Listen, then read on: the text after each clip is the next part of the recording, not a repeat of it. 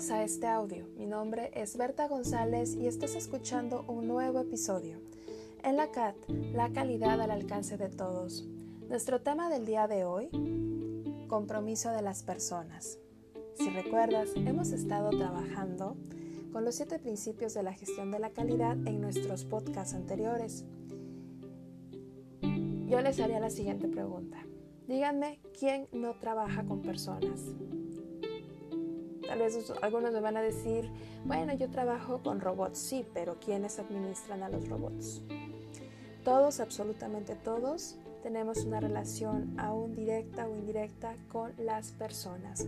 Por ello es importante que identifiques desde un inicio si algún aspirante a algún puesto de trabajo ofertado por tu empresa es una persona responsable porque si no es responsable en algunos aspectos personales, muy difícilmente va a ser responsable en tu negocio y con los objetivos que tú llegues a asignarle a esa persona. Entonces, ¿dónde tú descubres el compromiso de las personas? Desde las fases, lo descubres siempre desde la fase de reclutamiento y selección hasta seleccionar a la persona que consideras idónea para cubrir cierto puesto o perfil.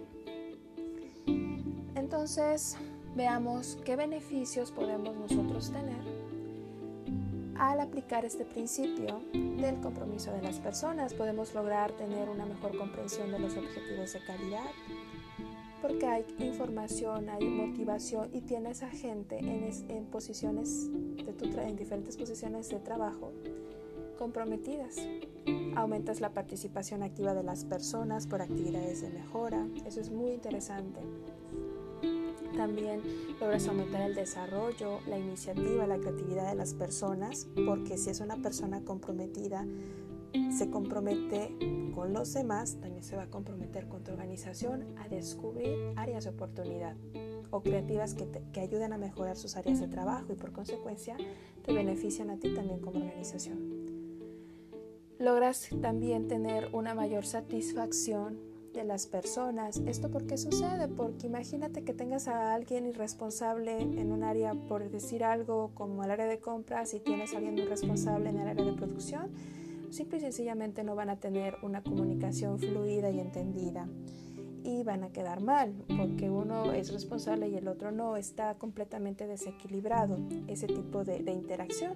Pero cuando contratas a personas responsables, y están en áreas como compras o producción y, y tienen que tener una interacción, va a ser siempre positiva. ¿Por qué? Porque están comprometidos. ¿Qué más puedes lograr o qué otros beneficios puedes tener al aplicar este principio?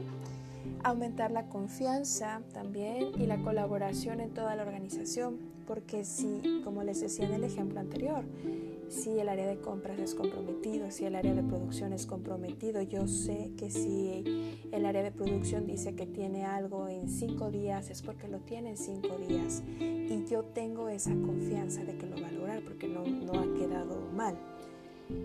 Y ese es el beneficio de tener y poder trabajar con personas comprometidas.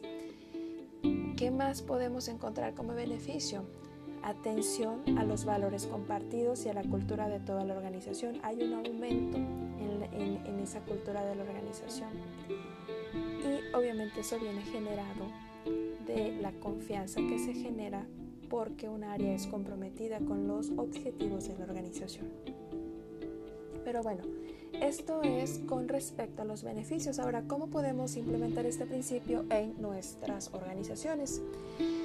En este caso es importante que identifiques algún tipo de dinámica, algún tipo de, esquema donde puedas promover la comunicación con las personas para promover la importancia de la contribución individual.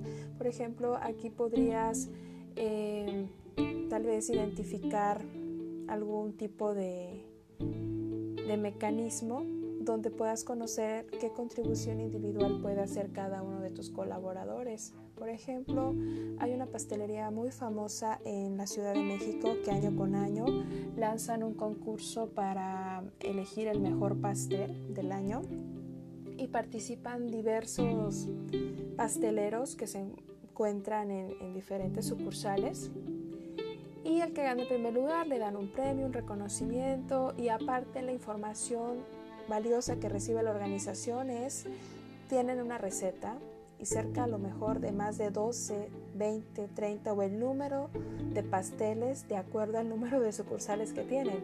Y, esos, y, esos, y esas recetas se, se convierten en postres que van a estar eh, sacando en los diferentes meses en sus sucursales. Matan varios pájaros de un tiro. Están teniendo productos innovadores, eh, en este caso sus colaboradores participan y se sienten unificados a, la organización, se les está reconociendo su, su, contribución individual también y colectiva. Otra que también funciona es un simple gracias.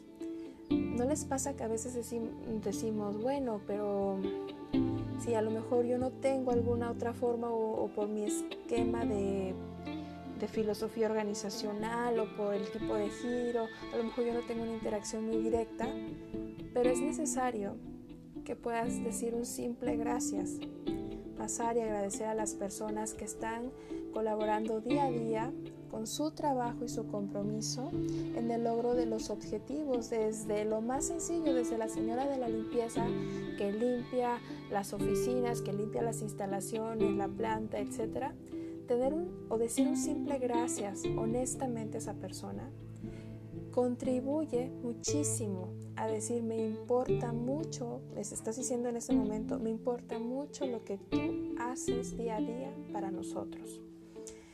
¿Qué más podrían ustedes hacer? Eh, promover la colaboración en toda la organización. Eso quiere decir que no es únicamente colaboración en temas de trabajo, implica que también podrías generar otro tipo de dinámicas colaborativas como torneos de fútbol, em, podrían ser a lo mejor organizar una reunión, carnes asadas, ir juntos a jugar algún, algún, algún no sé, algún torneo de béisbol o ir al billar, ir al boliche, entre muchas otras opciones que implican una colaboración. Recuerden que un hábito, como es la colaboración y el compromiso, es un hábito que debe de ser alimentado de forma diaria. ¿Qué otro tipo de cosas pueden hacer? Por ejemplo, eh, reconocer y agradecer la contribución, el aprendizaje, la mejora de las personas, evaluar y autoevaluar el desempeño frente a los objetivos personales. A veces en las empresas solamente piensan o les interesa que se logren los objetivos, pero alguna vez tú te has puesto a pensar o, le has llegado a preguntar a tu colaborador cuáles son esos sueños que aspira a tener. Creo que muy pocas empresas hacen eso y es, es hora de que las empresas empiecen a interesarse también por los objetivos personales de sus colaboradores. Y bueno, esto es parte de cómo podríamos implementar el compromiso de las personas. Espero que esta información haya sido de mucha ayuda. Si es así, los invito a compartir este podcast. Nos vemos en el próximo episodio. Gracias.